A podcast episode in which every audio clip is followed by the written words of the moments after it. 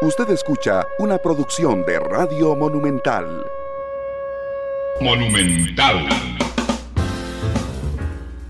La radio de Costa Rica, 2 de la tarde con 6 minutos. ¿Qué tal? Muy buenas tardes, bienvenidos a Matices. Yo soy Randall Rivera. Les agradezco enormemente que nos acompañen hoy al finalizar semana.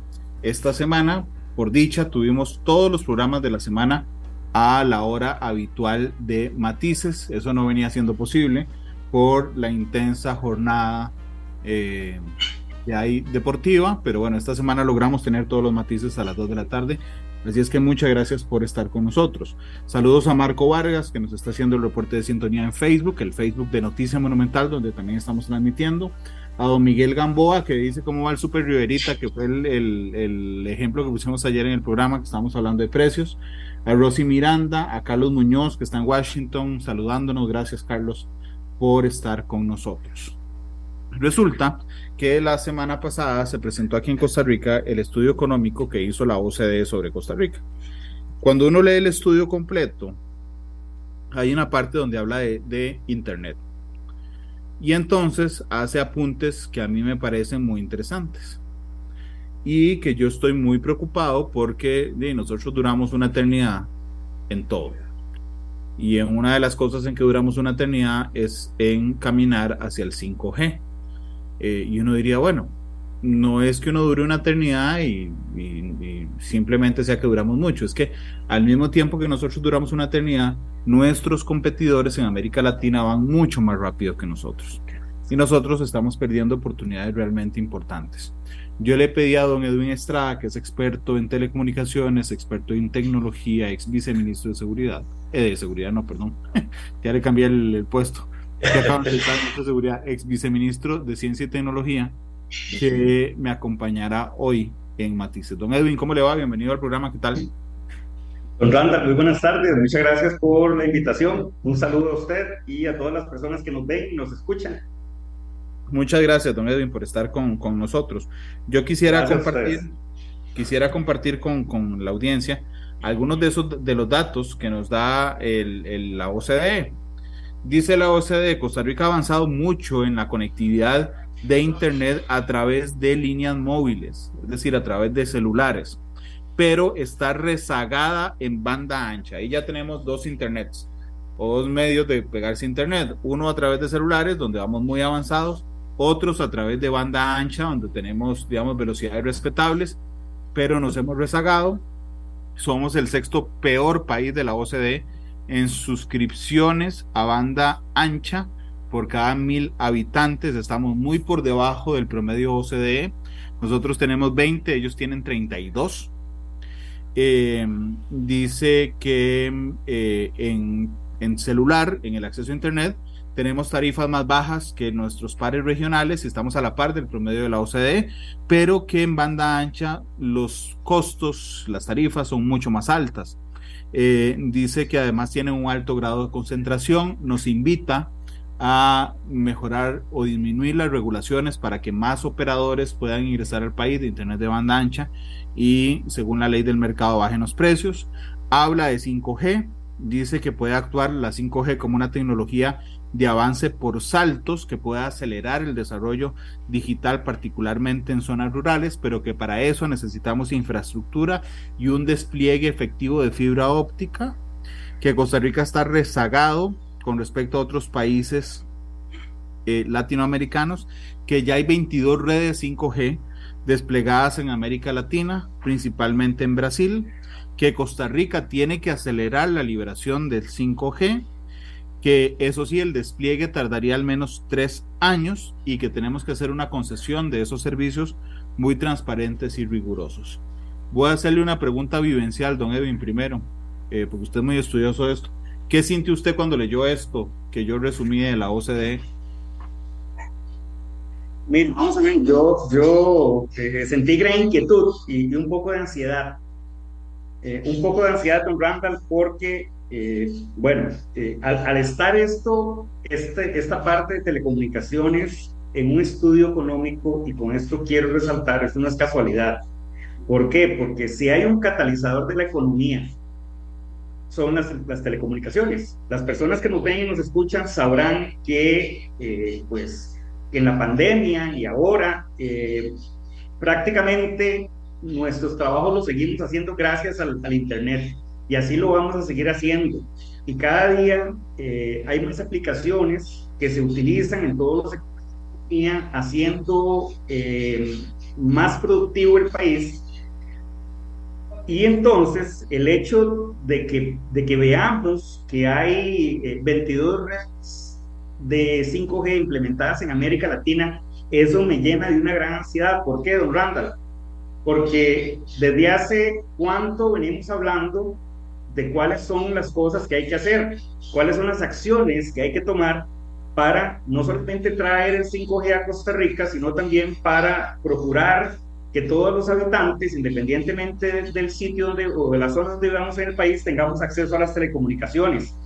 Eh, y el informe de la OCDE es, tiene una frase lapidaria y dice Costa Rica está rezagada con respecto a los otros países latinoamericanos. Y como usted decía bien, esos son nuestros competidores directos porque están en la misma zona. Pero bueno, ya en un mundo globalizado eh, no necesariamente los que están más cerca de nosotros son los únicos competidores, ya podemos decir que estamos compitiendo todo el con todo el mundo. Entonces, eh, reitero, a mí me produce una gran ansiedad, sin embargo, eh, digamos que al mismo tiempo un poco de tranquilidad, ¿por qué? Porque las acciones que hay que tomar para lograr que todos tengamos acceso al, al, Internet que, que se necesita, están muy claras y son muy claras, don Randall, y, y, usted y yo las hemos conversado muchísimas veces.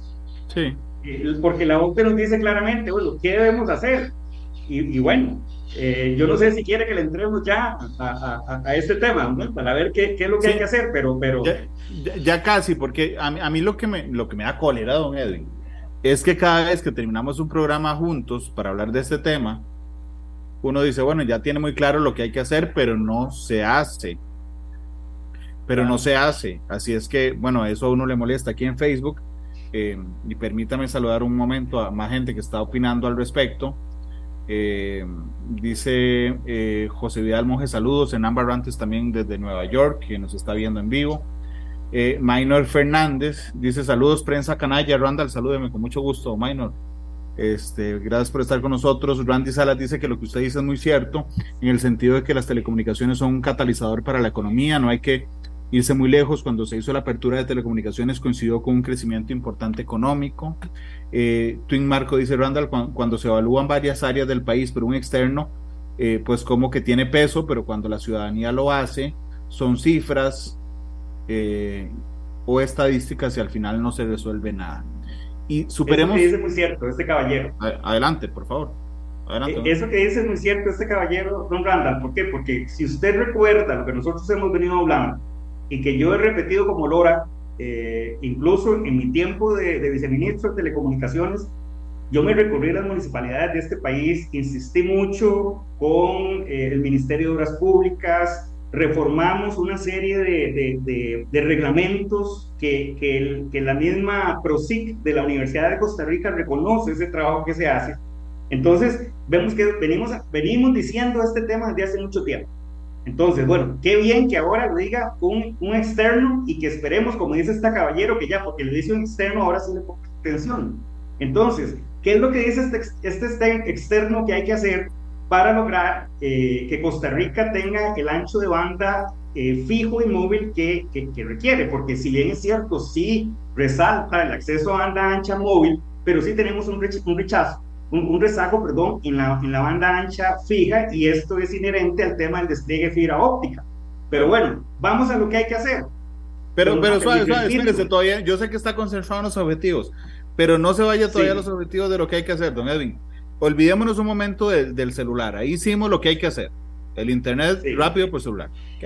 Pero ¿qué pasó con la banda ancha? Fija, la fibra óptica, porque realmente lo que uno nota es que crecimos, crecimos, crecimos y de un momento a otro, ¡pum! Todo el mundo estacionado. Claro, claro. Vamos a ver, es muy natural que en un mercado en apertura, la banda ancha, la banda ancha móvil se, evolucione más rápido. ¿Por qué? Primero todo por un tema de, de novedad a las personas nos gustaba más tener un teléfono móvil en nuestras manos y, andar por donde quisiéramos que, que, tener banda ancha fija en la casa. ¿verdad? Eh, viene la, la, pandemia y es donde nos agarra con las manos arriba, precisamente porque no teníamos la suficiente banda ancha fija, o sea, no teníamos eh, fibra en, en, en nuestros hogares. Entonces, definitivamente, y lo, también lo dice la OCDE, tenemos que incentivar el despliegue de fibra óptica. ¿Y qué es lo que ha pasado, don Bueno, primero que todo, el despliegue de fibra es extremadamente caro. Entonces, acá es una labor que tienen que ejercer los proveedores y los operadores de redes de telecomunicaciones, eh, incurrir en ese gasto. Eh, además, entonces, para eso tienen que, tienen que estar incentivados y la misma OCDE lo dice, el Estado tiene que incentivar y se, tiene que incentivar el despliegue de fibra. Don Randa, cuando, por ejemplo, eh, un operador va al Ministerio a pedir un permiso, va a una municipalidad y la municipalidad, entre que no le da el permiso y le dura un año para dárselo, definitivamente este es un incentivo. Entonces es, es un desincentivo, perdón. Entonces eso es lo que ha pasado, que, Costa Rica tiene una serie de regulaciones asimétricas, cada municipalidad tenía su, reglamento respectivo eh, y cada ministerio, cada órgano que participa en este escenario pues no estaba haciendo su parte. Entonces esto en gran medida también repercute en el tema del despliegue de fibra. Otra cosa importante también, eh, y, lo hemos dicho, las, las telecomunicaciones no son un fin en sí mismo, tiene que ser para algo. Entonces, parte del incentivo que tiene que existir para lograr que, que, que se despliegue esa fibra es que también las personas lo retiramos y que tengamos las habilidades digitales para poder hacer un uso efectivo de esas tecnologías de información y comunicaciones, porque nada hacemos nosotros con tener en nuestro hogar una red de fibra que nos brinde velocidades muy altas y solamente la vamos a usar para enviar correos y recibir correos. Entonces, eh, esto es, es como un engranaje, es como un reloj, don Randall, eh, en el cual todo tiene que moverse al unísono para esto. Entonces, yo creo que aquí eh, esas falencias que, que, se han tenido y también no sé, con el proyecto de ley o con la ley que se aprueba el año pasado, que, que incentiva el despliegue de infraestructura, se vienen a solucionar eh, muchas de esas barreras que el mismo Estado ha venido imponiendo. Eh, entonces, yo creo que eh, tenemos en este momento todo, ¿verdad? Para poder, que cada uno haga su parte y poder hacer un esfuerzo para desplegar esa fibra y que llegue a nuestros hogares. Igualmente, sí, perdón, pero entendiendo que esto tiene eh, es un banco de tres patas, donde usted tiene que tener oferta, digamos que está, que además está vinculada a infraestructura, entonces tiene que tener oferta, tiene que tener demanda, lo tenemos que requerir y tenemos que tener las habilidades para hacerlo. Claro. Pero, mm, digamos, yo creo que en el tema de las habilidades las tenemos, en el tema de la demanda estoy seguro que un montón de gente desearía un Internet más más rápido y que lo necesita. Donde veo un problema enorme es en la oferta. Lo, y entiendo que es muy caro, pero también me acuerdo que cuando abrimos el mercado de telecomunicaciones, ¿verdad? El gran tema es que le decían a uno, pero ¿quién se va a encargar de llevar el Internet donde no es rentable y las telecomunicaciones? Y la respuesta era muy sencilla, el operador dominante, el estatal, que es el ICE. Y para eso hay plata, además se les cobró un montón de plata a las operadoras. Sí, vamos a ver, aquí lo que hay, lo que hay es un tema eh, regulatorio, o sea, hay mucha regulación eh, en este país que desincentiva el despliegue de, fibra óptica en este caso. Entonces, eh, yo creo que, que, por ejemplo, con esta ley que se aprueba el año pasado, ahora que, que, esperemos que los reglamentos se emitan muy pronto, se va a incentivar ese despliegue de, ese despliegue de fibra óptica también. Eh, a, todas las, a todas las regiones del país. Tenemos también los recursos de Fonatel, que, que el operador estatal eh, es el que está ejecutando en su mayor, en mayor medida también. Yo creo que aquí eh, la nueva ministra, en conjunto con los, con los miembros del Consejo de la SUTEL, tienen que hacer un gran esfuerzo para lograr identificar por qué es que el operador estatal eh, está trazado en, en, el, en, el, despliegue y, en la atención de estos proyectos también, para poder, por un lado, ayudarle eh, para ir, eh, digamos, eh, solventando estos retos que tiene, que estoy seguro, don Randall, que mucho tiene que ver con temas de reglamento y temas de permiso, etcétera, etcétera, pero también, también socarle las clavijas en lo que les corresponde a ellos también. entonces yo creo, para resumir, don Randall, que es un tema de regulación, es un tema de, regula de, de, de una sobreregulación que hay, de, unas, de una regulación asimétrica eh, que la misma OCDE lo dice, el tema, el tema de municipalidades, cada municipalidad tiene su regulación propia y esto no puede ser porque eh, estamos hablando de un tema técnico donde la red es una sola y, tiene las mismas características técnicas, entonces yo creo que eh, esto se solventa o está medio solventado ahorita con, el, con la ley que se aprueba. Y yo espero que ahora entonces el presidente de la República y la, y la ministra tengan el liderazgo y la capacidad de coordinación, no solamente para para ejecutar los fondos de Fonatel, sino también eh, para lograr, por ejemplo, que las municipalidades dejen de estar poniendo eh, trabas y barreras.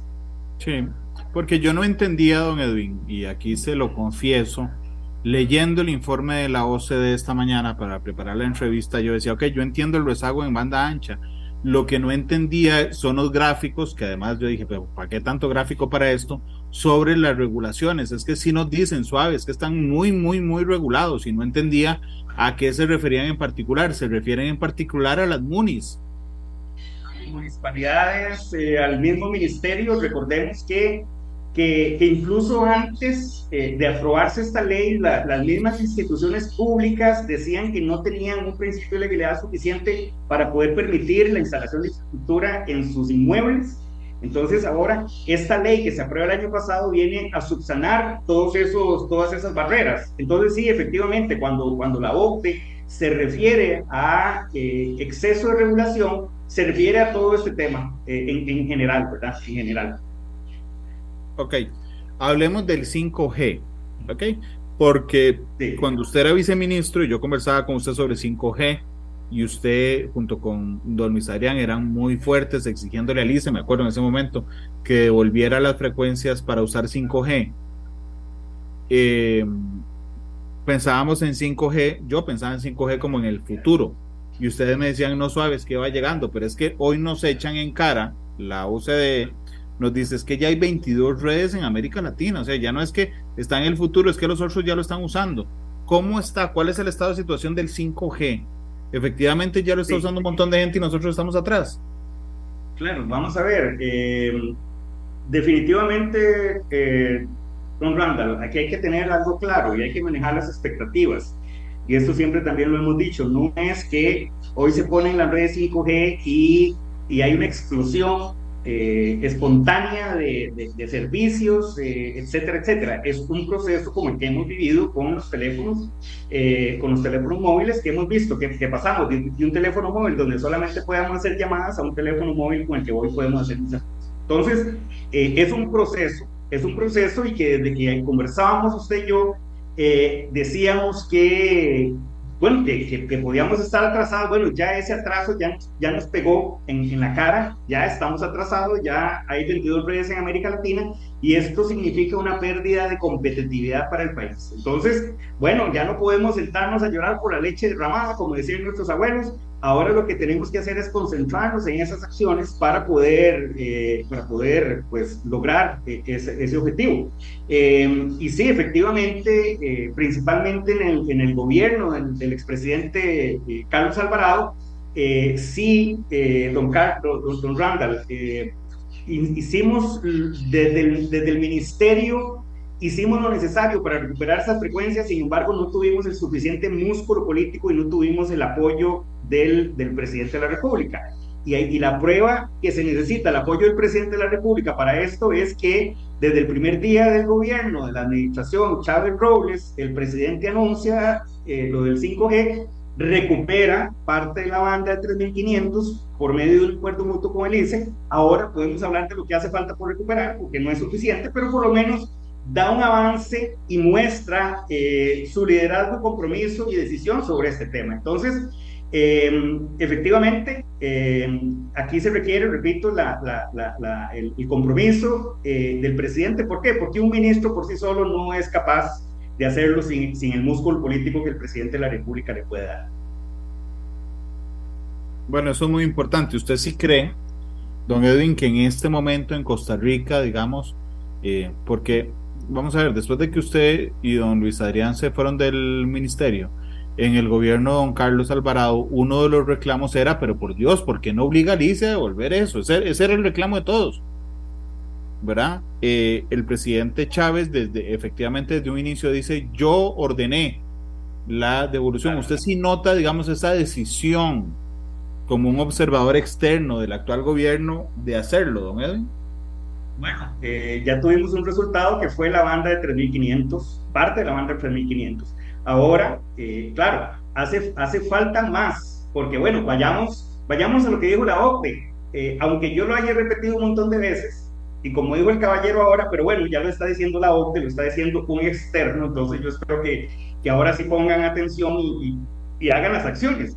¿Qué dice la OPE eh, en, este caso? Mire, Costa Rica debe acelerar la liberación de espectro 5G y dice expresamente que, es, que es el espectro que tiene el ICE en estos momentos, que no lo está utilizando. ¿Por qué? Porque ya, ya recuperamos, eh, por ejemplo, gracias a la transición a la televisión digital, ya recuperamos la banda de 700 MHz, que es una banda que sirve para zona rural, ya se ve recuperado la banda 2300, ya existe disponibilidad de, banda, de bandas muy altas, pero sí es necesario, don Randa, que la banda 2600 también se recupere, se recupere pronto, y aquí es donde hay que hacer un llamado al gobierno pública eh, para que, eh, tal y como el presidente lo dijo, el primer día se pueda recuperar en el menor tiempo, eh, en el menor tiempo esta, esta banda para tenerlas todas completas y ya poner a disposición del mercado por medio de la licitación pública, que la OCDE habla de transparencia, de un proceso riguroso, y déjenme decirles que este es el proceso que nosotros tenemos en Costa Rica. Hemos hecho dos, hasta el día de hoy, dos procesos licitatorios de bandas de frecuencias para servicios móviles y las dos han sido un éxito, no solamente por el dinero que se ha recaudado, sino también desde el punto de vista jurídico de procedimiento que, que fue transparente y eh, cumplió con, con, con, todos esos principios de, de, contratación administrativa que nuestra constitución política establece. Pero, pero volviendo al tema de, de, del espectro radioeléctrico, tal vez recordarle a, lo, a, las personas que nos ven y nos escuchan cuál, cuál es el estatus en el que estamos en este momento, porque la Superintendencia de Telecomunicaciones había emitido una recomendación y recordarles que para que el Poder Ejecutivo pueda tomar la decisión de hacer una licitación, requiere necesariamente de este estudio de mercado y de factibilidad de la Superintendencia de Telecomunicaciones. Es un estudio técnico.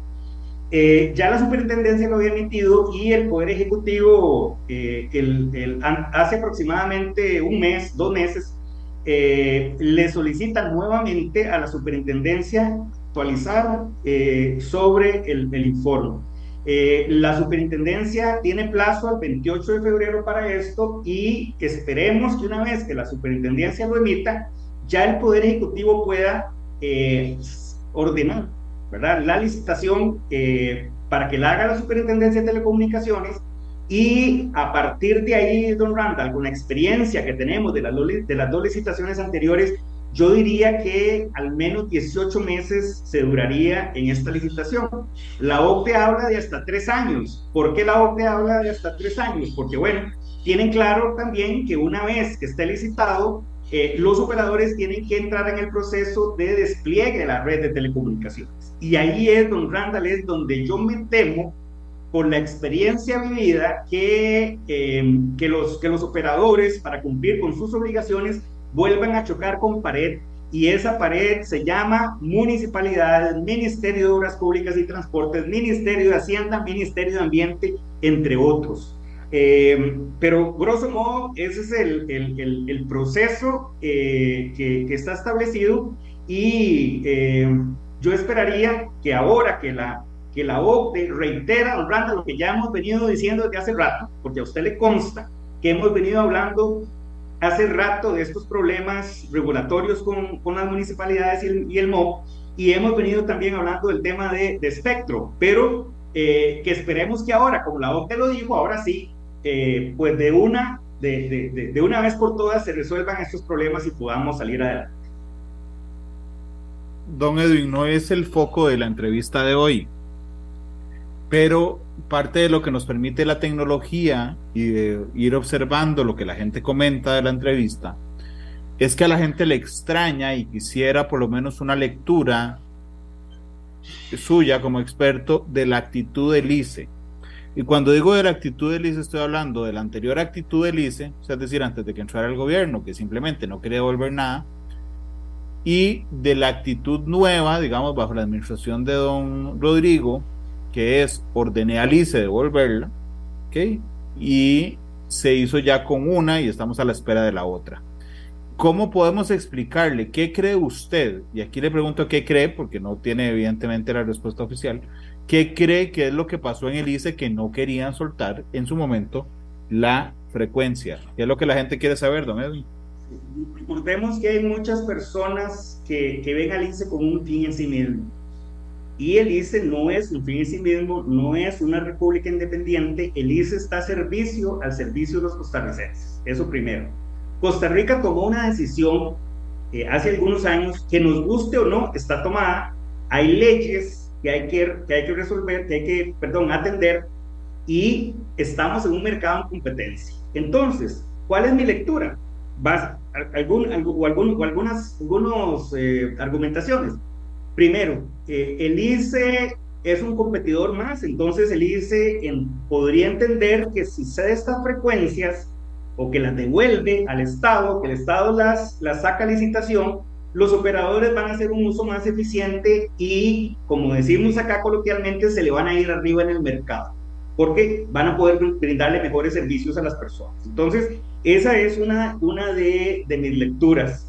Eh, otra lectura, por ejemplo, es que, que, que, algunos creen que el ICE es una pública independiente, entonces no le permiten también aportar al, al, al, al Estado al Estado costarricense. Entonces, eh, esto, digamos, eh, el ICE anterior también, y que además, digamos, que, que, no tenía un presidente, la verdad, y así lo voy a decir porque así lo he repetido, que le pusiera orden, digamos, eh, en lo que tenía que ser. Y, y, y, repito, Randall, este no es un tema de querer, de, de, porque yo quiero, no, no, es un tema porque hay que cumplir la ley, y la ley lo manda, y, y punto. ¿verdad? Me gusta o no, yo tengo que cumplir con la ley. Entonces, eh, ¿cómo vemos ahora el tema? Bueno, eh, ya por lo menos con la banda de 3.500, que, o parte de la banda de 3.500, que se logró devolver, bueno, entonces, y, y, y, y, por qué fue que se devolvió Orlando? Porque el presidente quiso que se devolviera.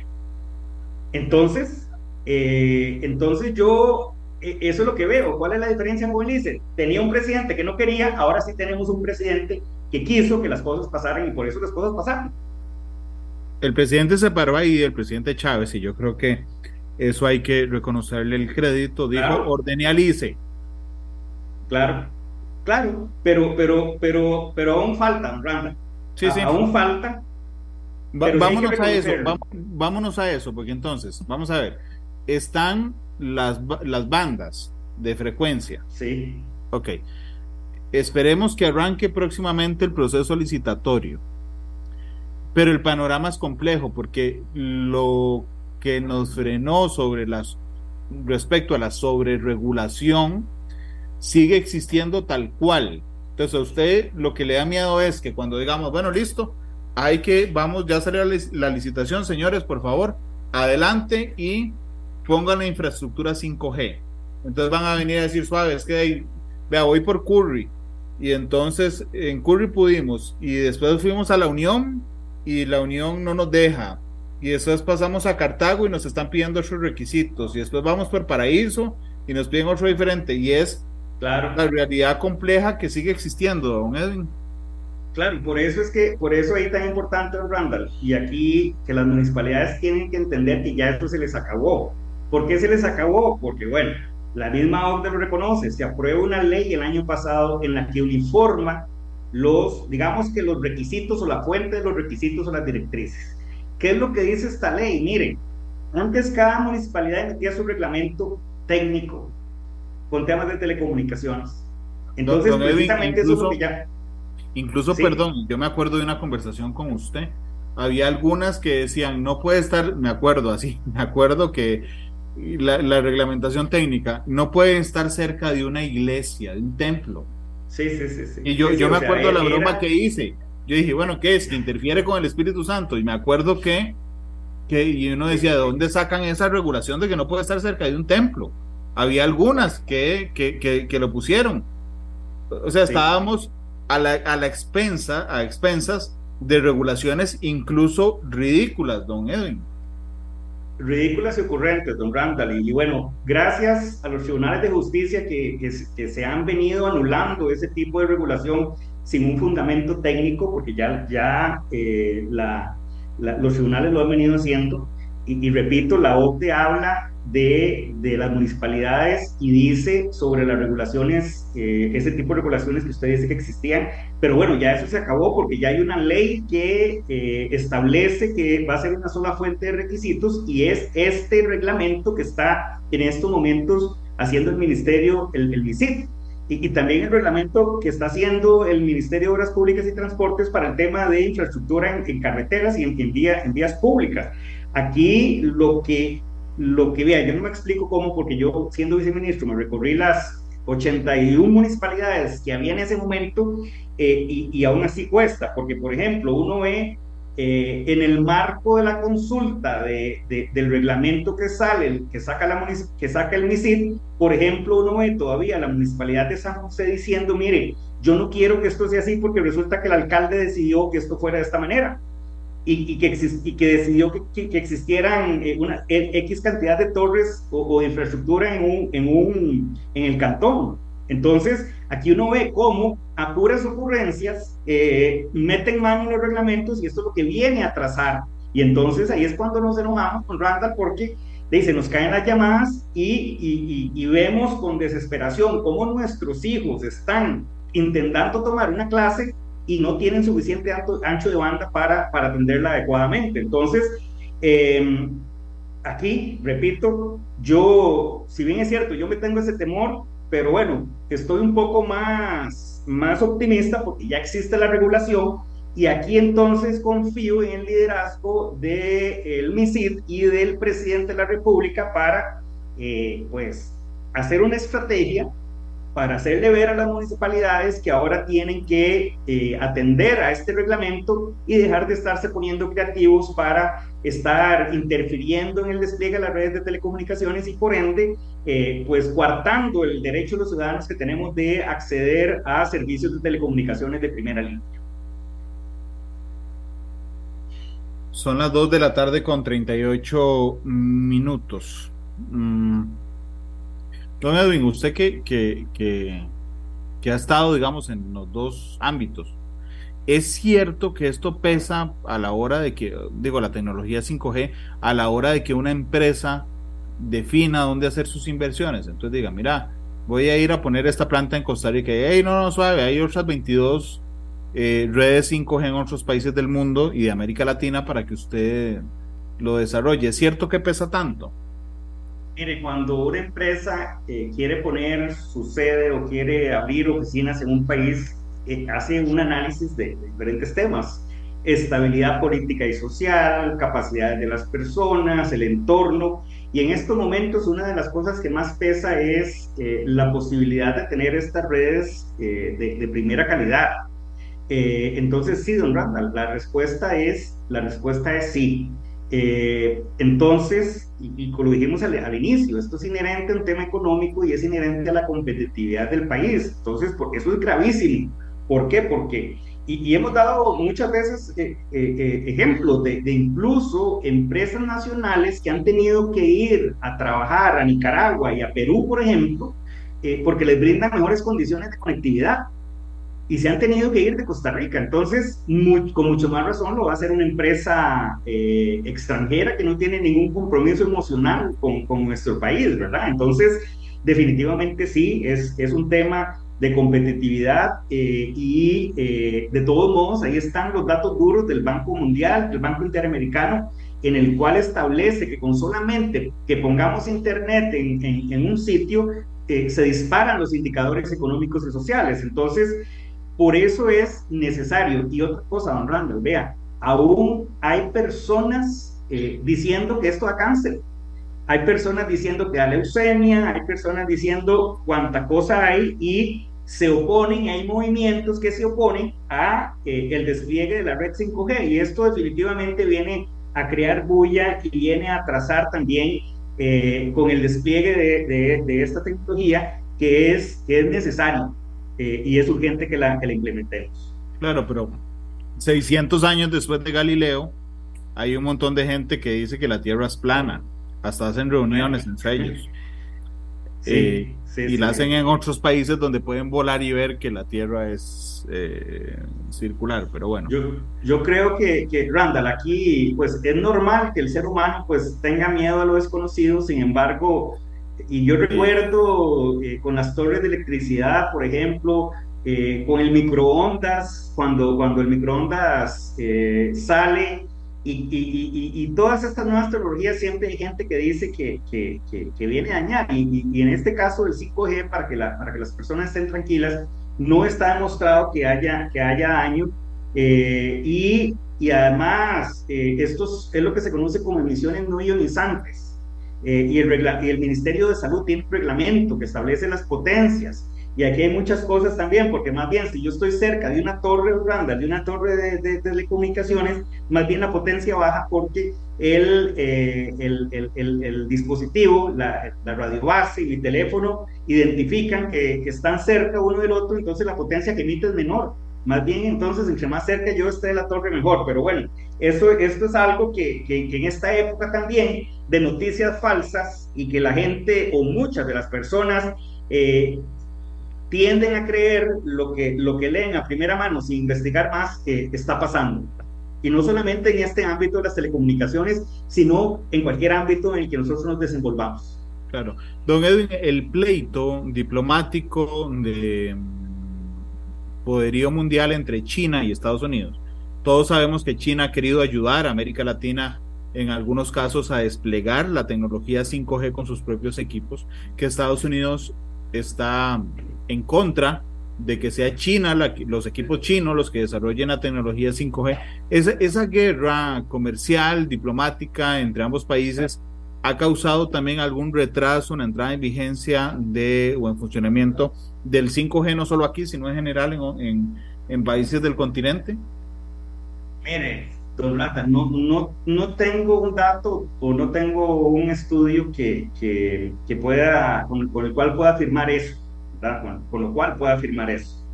Eh, lo que sí sé es que Costa Rica no, es un país que no dicta la pauta en, en temas, en temas comerciales y en temas de, de, tecnología, sobre todo, ¿verdad? Nosotros somos un mercado muy pequeño, entonces necesariamente tenemos que ser, que seguir, ¿verdad? Y para eso eh, está la, la UIT, la Unión Internacional de Telecomunicaciones, que es la que define los, los, los parámetros, los parámetros técnicos. Eh, pero definitivamente sí, esto es una guerra encarnizada, eh, comercial. En realidad yo creo que es una guerra comercial, al final de cuentas, que, que, es tan, tan, tan poderosa que eh, pues se traslapa con el tema diplomático y el tema político también. pero yo me atrevería a decir que aquí en Costa Rica, Randall, las causas de nuestro atraso son otras y no, y no son esas y, tengan por seguro que no son esas las principales, las son las que ya nosotros hemos conversado.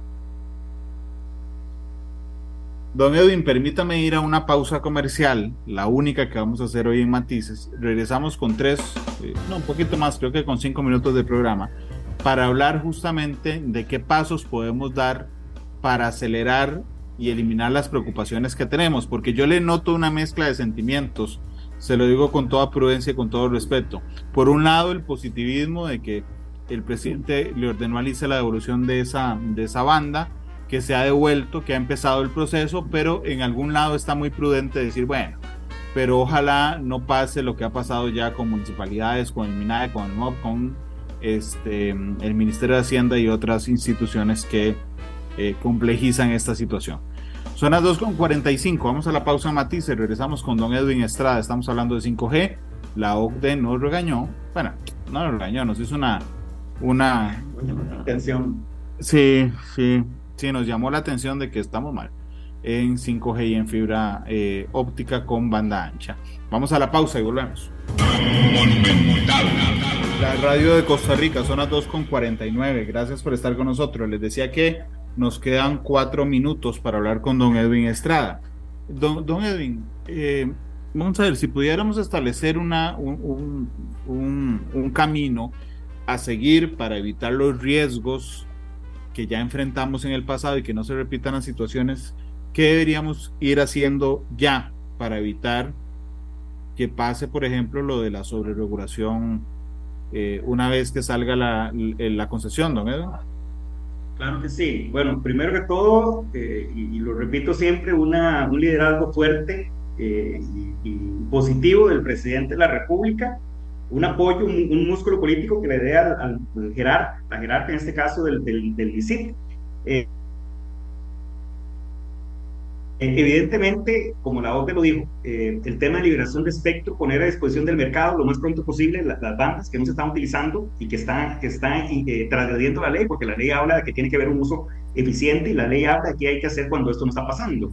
Eh, ir eh, pues eliminando todas esas regulaciones excesivas que ya dimos el, el primer paso importante con la aprobación de esta ley, esperar a que el MISIT en, en, en el menor tiempo posible emita el reglamento de infraestructura que ya ya lo puso a consulta. Estamos esperando que el MOC también, y, que es el que está más atrasado, pues pueda emitir este reglamento de infraestructura de telecomunicaciones en, carreteras.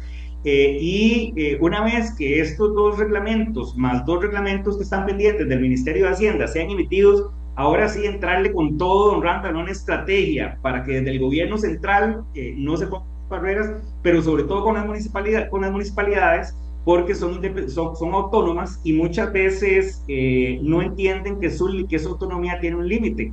Porque la sala constitucional ha sido muy clara al indicar que en el tema de infraestructura de telecomunicaciones y redes de telecomunicaciones, este es un tema que no es inherente al, al interés local, trasciende ese interés de, local, de, de las municipalidades y se convierte en un tema de interés nacional. Por eso es que las municipalidades deben acatar de manera obligatoria este reglamento que el MISID está a punto de, sacar. Yo creo que por ese lado estamos hablando desde el, desde el punto de vista de la, de la, oferta, pero también tenemos que trabajar desde el punto de vista de la demanda. Eh, hacer política pública para que eh, desde cada cartera ministerial y en cada uno de los sectores se incorpore el, el uso de la tecnología 5G para mejorar los procesos productivos de cada uno de esos sectores ministeriales. Eh, también eh, esto va de la mano de la creación de habilidades digitales para las personas, empezando desde, los, desde, los, em, desde el kinder, por ejemplo, pasando por todo el, ciclo educativo hasta, hasta las universidades, sin dejar de lado también eh, a las personas que ya nos encontramos en, en, un mercado laboral y que también pues tenemos que reinventarnos, digamos, y poder tener esas habilidades porque es evidente que cada día se están utilizando eh, y se utilizarán más, ¿verdad? Todas estas tecnologías para eh, pues mejorar todos estos procesos. Grosso modo, estas son algunas de las cosas desde el punto de vista regulatorio ya a lo que, a lo que es inherente a la SUTEL, que la SUTEL eh, pues puede incidir como autoridad de competencia, porque también este tema del espectro es un tema de, de, de, de una violación a los principios de, competencia eh, que la SUTEL también eh, tenga la habilidad de identificar cuáles son esas regulaciones modernas que están otros países, cómo se están moviendo los mercados en otros países y, y, por ejemplo, tenga la posibilidad de aplicarlos aquí en Costa Rica. Algo que, que, que es importante también y es un tema muy puntual es la compartición de infraestructura, también de infraestructura pasiva. Eh, ¿Por qué? Porque no nos gusta ver las torres, son, son muy feas, son necesarias, sí, pero a veces eh, por, eh, muchas veces eh, por negación de, los mismos operadores que no permiten que otros operadores hagan uso y cobrado, no es gratis, ¿verdad? De su infraestructura para poder brindar los servicios. Entonces yo creo que aquí hay que esforzarse un poco más en lograr que los operadores puedan compartir infraestructura de telecomunicaciones pues para, no, para que no sea necesario poner tanta, tantas torres, por ejemplo. Estas son algunas de las cosas, don Brandal, pero, pero repito otra vez que esto es como el alfa y omega, que yo empiezo y termino con el liderazgo y la voluntad del presidente de la República, para que las cosas pasen. Don Edwin, muchas gracias por habernos acompañado. Eh, ha estado muy interesante el programa, le agradezco además lo directo eh, y que ha sido en, el programa de hoy. ¿Con qué canción le gustaría irse, don Edwin? Gracias, mire, una viejita de Cindy Lauper, eh, Time After Time. Time After Time. ¿Por qué Cindy Lauper? ¿La tiene? Sí, por supuesto. ¿Cómo no va a estar? Mire, esa, esa, canción, claro, es un clasicazo. Es un clasicazo y siempre pido un poco canciones más rockeras y más movidas, pero hoy, hoy quiero escuchar algo más, más romántico.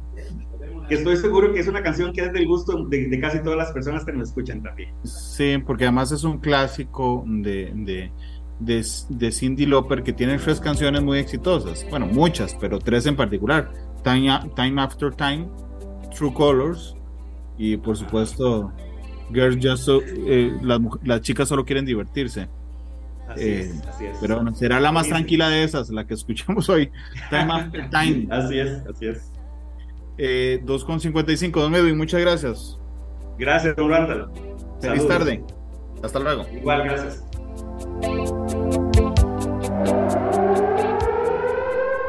Este programa fue una producción de Radio Monumental.